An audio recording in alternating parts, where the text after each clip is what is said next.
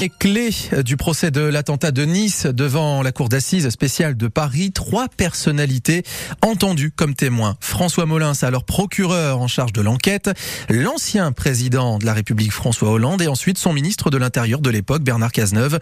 Euh, on, on en parle avec l'avocate des partis civils, maître Virginie Leroy. Bonjour maître Leroy.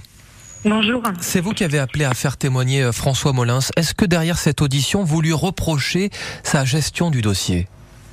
Non, non, il ne s'agit pas du tout d'un reproche. Il s'agit de poser des questions extrêmement précises sur plusieurs sujets qui euh, occupent les parties civiles et qui ont occupé déjà euh, l'audience, notamment celui des prélèvements d'organes. Euh, sur un sujet pareil, aussi sensible, aussi douloureux, on a besoin d'avoir des, réponses précises et puis surtout, on a besoin d'avoir des clés de, résolution de, ces difficultés pour l'avenir. Vous demandez en fait pourquoi on a prélevé des organes sur, par exemple, de jeunes, de jeunes victimes de l'attentat euh, de Nice. Oui, tout à fait. Ce, qui choque, ce qui interpelle, c'est que ces prélèvements qui étaient euh, euh, possibles hein, de par les réquisitions de François Molins, en, vertu des nécessités de l'enquête, on s'aperçoit qu'ils ont été systématiques. C'est-à-dire que dès qu'il y a eu une autopsie, il y a eu des prélèvements. Et ces prélèvements, ils ont été massifs et ils touchaient, euh, j'ai fait le calcul, hein, alors c'est un travail euh, difficile, mais il fallait le faire, mmh. euh, plus de 60% d'organes sains. Donc là, il y a une grande incompréhension parce que on ne peut pas justifier que le prélèvement d'organes sains ait pu être d'une quelconque utilité pour, pour l'enquête. Et vous demandez à ce que ces organes soient rendus aux familles alors, je demande à ce que, conformément à la loi, et ça n'a pas été fait, euh, la loi fait obligation au parquet, lorsqu'il y a des prélèvements, d'en informer euh, les familles euh, dans, dans, un délai proche. Mmh. Ça fait six ans que ces autopsies ont été effectuées. Les familles n'ont jamais reçu la moindre information. Mmh. Donc, elles l'ont découvert par hasard pour certaines d'entre elles. Pour la plupart, elles l'ont découvert à l'audience. Donc, je vous laisse imaginer le, le choc que ça a été.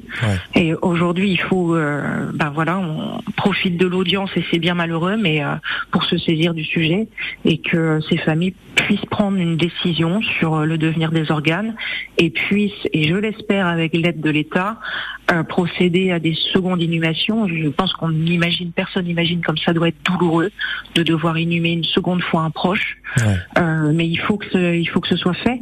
Hmm. Est-ce que vous allez poser des questions aussi sur le fait que la complicité n'a pas été retenue pour les accusés oui, je pense que c'est quelque chose qui, euh, qui doit être expliqué euh, aux, parties civiles parce que euh, on l'a vu et, il y a eu une déclaration du parquet qui, qui, qui en a choqué beaucoup. Hein, le fait que seule l'association de malfaiteurs terroristes soit reconnue engendre des conséquences sur la recevabilité des parties civiles. Et le parquet, auquel d'une intervention qui a été très dure, hein, très très dure, a évoqué le fait qu'il contesterait des recevabilités de parties civiles de ce chef. Donc je pense que là, il y a un exercice de compréhension euh, que, que, je vais demander à, au procureur Molins de faire. Euh, il, faut expliquer cette situation et il faut expliquer pourquoi cette complicité n'a pas été revenue. Parce que ça a beaucoup de conséquences sur, euh, sur la recevabilité des parties civiles. 7h49 sur France Bleu Azur et France 3 Côte d'Azur. Maître Virginie Leroy, une des avocates des parties civiles du procès de l'attentat de Nice, est notre invitée. Voilà pour l'aspect enquête avec François Molins. Mais que peut-on attendre, maître, des auditions de François Hollande et de Bernard Cazeneuve, deux hommes politiques, l'un président à l'époque, l'autre ministre de l'Intérieur. Alors sur François Hollande, c'est pas moi qui, qui l'ai fait citer.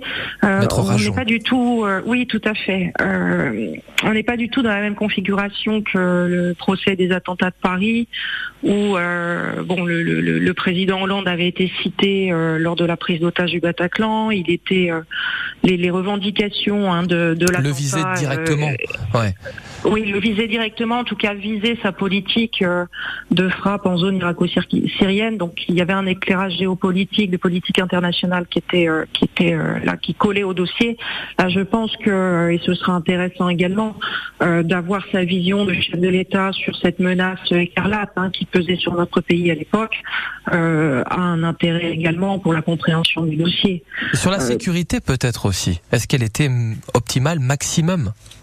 Oui, alors sur ce sujet, moi je verrais plus Bernard Cazeneuve parce que bon, euh, un président de la République, il faut pas se leurrer, il n'a pas les, mains euh, dans les problématiques de sécurité euh, locale comme à Nice. En tout cas, je ne le pense pas, mais on verra. Peut-être aura-t-il des informations à fournir sur ce point. quant à Bernard Cazeneuve, bon ben, nous, avons tous assisté à la polémique qu'il oppose à, Christian Estrosi hein, depuis six ans.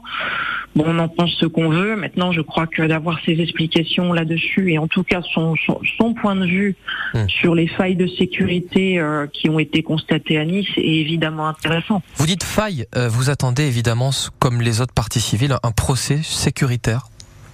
Oui, oui, oui. C'est très important. Euh, on, on, a suffisamment eu de douleur avec ces attentats euh, pour euh, imposer, et même si ça doit être via une instruction pénale et, un procès pénal, imposer à nos institutions, à nos autorités de faire leur examen de conscience. Un examen de conscience, carrément, oui. Oui, oui, oui, euh, je, le dis très clairement. Euh, il n'est pas normal, alors qu'on était en alerte écarlate et, qu'on venait d'essuyer des attentats atroces déjà, euh, qu'un événement comme ça se produise sans aucune mesure de sécurité, aucune. Alors que et la comparaison elle est saisissante. Quatre jours plus tôt, c'était l'euro et l'euro, on a eu un dispositif de sécurité qui avait été déployé et qui avait été très efficace d'ailleurs. Hein. On comprend en tout cas Maître Leroy, au fil de ce procès, euh, qu'il y aura un second procès euh, sur la sécurité. En, tout cas, on, s'en dirige droit devant. Merci à vous et, et à très bientôt. On va suivre cette audience tout au long de la journée.